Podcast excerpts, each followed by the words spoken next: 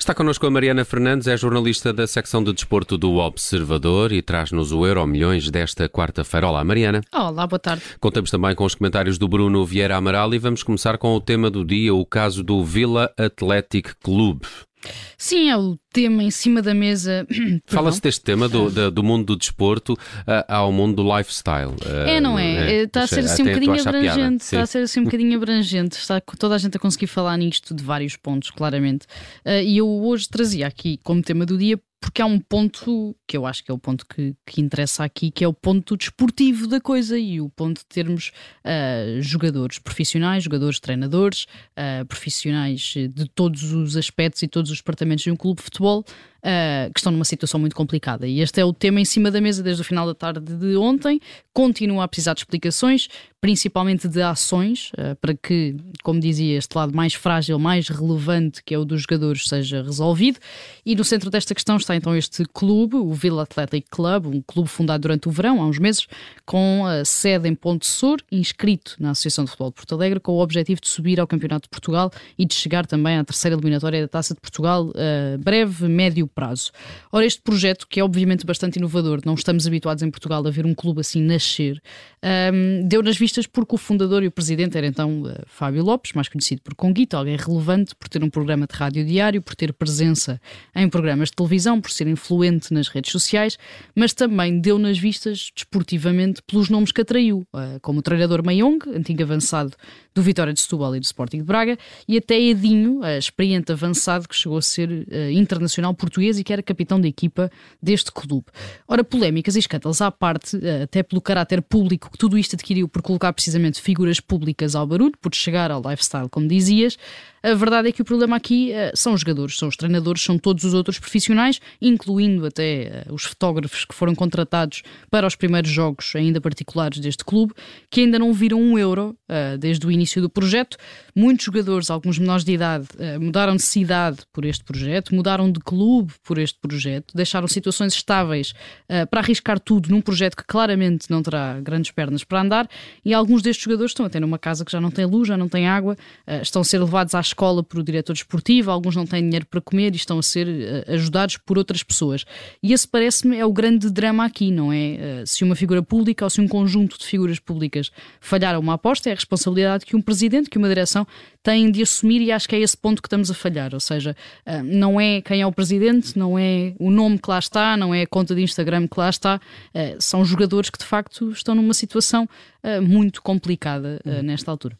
Sabe aqui uma, uma questão Tu disseste que uh, falharam uma aposta, mas o clube foi fundado quando? O clube foi, falha... foi fundado, aliás, há uns meses. Há uns meses, uh, pronto. Sim. E ao fim de alguns meses não, não há dinheiro, nunca houve, pelos vistos, nunca houve nenhum pagamento. Eu acho que o problema é que nunca houve dinheiro. Pronto, então vamos lá ver. Existe uma Federação Portuguesa de Futebol. Claro. Que deveria, quanto a mim, uh, ter autoridade para verificar estes casos. Ou seja, tu só podes fundar um clube que vai participar em provas uh, oficiais, uh, provas organizadas pela, pela Federação Portuguesa de Futebol ou pelas associações uh, distritais é, de é Porto Alegre, não é? é de Porto Alegre. Sim, sim, sim. Só poderias fundar um, um clube com apresentando determinadas garantias, e aqui literalmente garantias bancárias, por exemplo. Não podes estar a brincar com a vida das pessoas e, fazer contratos com, com, os jogadores se não tens, eh, não tens dinheiro, porque aqui, claro. Eh, aqui não é uma questão, ah, as coisas correram mal, não correram como não. Eu não sei se nestes escalões uh, uh, eles têm de ser profissionais, não é? Não, uh, o que a Associação de Futebol de Porto Alegre diz é que as exigências é que tenha uma sede, que tenha um campo onde jogar uhum. E, e, que tenha órgãos sociais, neste então, caso não eleitos, mas é que tenha órgãos poucos, sociais fundadores. Pois, é essa é a questão, não, o meu problema não... é esse. Eu, eu, eu percebo o que estás a dizer e tens razão. Eu acho é que esses critérios não existem. Ou seja, uhum. nada foi pedido a este clube, a este grupo de fundadores, uh, que eles não tenham dado. Porque a verdade Todos é que nós sabemos. Eh, bem, se, se fores pôr um, um miúdo aí a treinar no, no, no, no, clube, é preciso seguro, não só no futebol, em qualquer outro desporto, é preciso seguro, quer dizer, tem que haver um, uma verificação, Sim. um controle destas coisas. A partir do momento em, eles não terão o estatuto profissional, mas serão uh, contratados, haverá um contrato e alguns receberão por isso, outros provavelmente recebem prémios, prémios de jogo apenas, mas tem, tem que haver uma, alguma uh, instituição a controlar isto para evitar o que está a suceder. Porque, como eu dizia, isto nem se trata de um caso de ah, a aposta falhou, as coisas não correram bem. Sim, sim, sim. Não havia dinheiro desde o início. Ah, e isto, é, isto, isto, no fundo, é estar a abusar uh, uh, da boa fé e, e, da confiança, do, é um abuso de confiança dos jogadores que, que, foram assinar contrato. Eu não percebo como é que isto acontece, porque nós vemos tantas notícias dos fair plays financeiros e, e, da autoridade que a FIFA tem para, para suspender até eventualmente seleções por causa de questões políticas Sim. e depois dentro de, de um país uh, as federação, a federação e as associações de futebol pedem o quê? Pedem um, uma sede social? Uma sede e um campo é um, para um jogar. A mim, a mim parece parece-me estranho, parece um pouco. Uh, vamos avançar e num olhar para o futuro. A Mariana Fernandes hoje quer falar do Mundial do Qatar, que está cada vez mais com várias baixas por lesão. E, é só, e se calhar não é só em Portugal. Não, não é, não é de todo. E, e, sempre que se falou deste Mundial do Qatar e no facto de ser no inverno, não é? De ser a meio da temporada, entre novembro uh, e dezembro. Falou-se que ia gerar muitas lesões, mas não antes do Mundial. Exatamente, é exatamente essa a minha questão. Ou seja, a preocupação com as lesões dos jogadores, ou seja, com esta eventualidade de lesões dos jogadores, surgia quase sempre numa perspectiva quase até de defesa e de proteção dos clubes. Portanto, o que nós dizíamos, aqui as nossas inquietações, era com a possibilidade de os jogadores se lesionarem no Mundial, no Qatar, e de deixarem. Uh, Nem vão chegar Exatamente.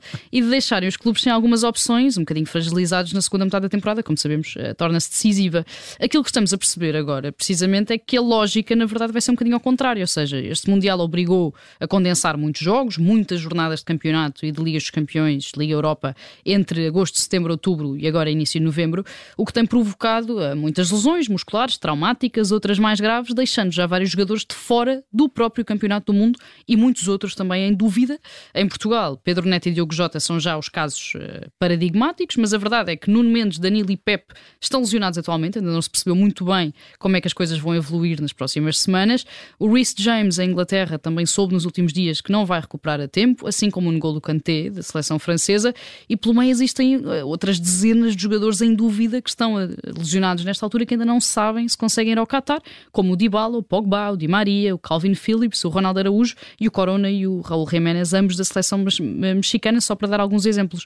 E se a isto acrescentarmos a preocupação inicial, ou seja, a ideia de que os jogadores de facto podem lesionar-se uh, no Mundial e também a natural fadiga nesta temporada atípica, com um calendário uh, muito preenchido, a segunda metade de 22-23 uh, promete ser uma autêntica montanha russa, onde se espera até provavelmente algumas decisões, alguns resultados inesperados, porque a verdade é que estas equipas e as melhores equipas que têm muitos jogadores a ir ao Mundial vão ficar claramente fragilizadas na segunda metade da hum. época. Vamos ter aqui uma temporada de, de, completamente diferente das Sim. outras, em que uh, a segunda metade poderá ser muito diferente, disputada em condições muito diferentes da primeira. A ver, vamos no que está este Mundial do Qatar. No passado de hoje, 53 anos do primeiro título mundial de Fórmula 1, Jackie Stewart em 1969. Sim, faz hoje 53 anos que Jackie Stewart foi campeão mundial de Fórmula 1 uh, eh, pela primeira vez, foi a 19 de outubro de 1969, num grande prémio do México, em que só teve de terminar em quarto uh, para ganhar o Campeonato do Mundo.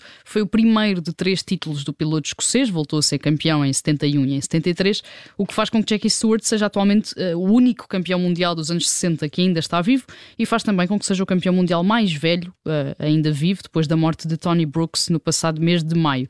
Tem 83 anos. Começou como mecânico, sendo que esteve sempre ligado ao desporto, chegou a fazer provas para integrar a equipa de tiro da Grã-Bretanha nos Jogos Olímpicos de 1960, acabando depois por dar nas vistas a conduzir e chegar a piloto. Foi então campeão três vezes, vice-campeão outras duas e depois de terminar a carreira esteve durante muito tempo ligado à Ford, fundou depois a própria equipa também, a Stewart Grand Prix, que não teve muito sucesso, também não demorou muito tempo, eh, e hoje em dia continua a ser presença habitual nos grandes prémios, principalmente eh, boina, na é? Europa. Sempre de boina, eh, muito à escocesa, sempre com a boina a condizer com as calças, normalmente, e é um dos últimos pilotos de Fórmula 1 vivos, de quem se pode dizer que foi uma verdadeira rockstar. Ele conviveu com o Paul Newman, foi amigo do Sean Connery, era amigo próximo do rei Hussein da Jordânia, era visita de casa eh, de Rainier e de Grace Kelly no Mónaco, pelo meio frequentava as mesmas festas de Sinatra, dos Beatles, dos Rolling Stones. Eh, eu estive com ele entrevistado em 2020, na altura do Grande Prémio de Portugal, e perguntei-lhe precisamente isto, ou seja, se ser piloto de Fórmula 1 nos anos 60 é o mais próximo que se podia estar de ser eh, um Beatle, e ele mesmo assim conseguiu surpreender-me com a resposta e dizer que não só é mais próximo, como era amigo dos próprios Beatles, principalmente de George Harrison, Ericsson. Uh, foi também um dos pilotos que mais lutou uh, pelo reforço das condições de segurança da modalidade. Uh, dizia que foi a mais funerais do que qualquer outra pessoa e defendia muito não só a evolução na segurança dos carros, como também a formação dos polícias, dos bombeiros, dos paramédicos que estão em pista. É um homem verdadeiramente inspirador que há mais de 50 anos já andava por aí a ganhar campeonatos do mundo e que aos 83 continua a dizer que ainda tem muita coisa para fazer.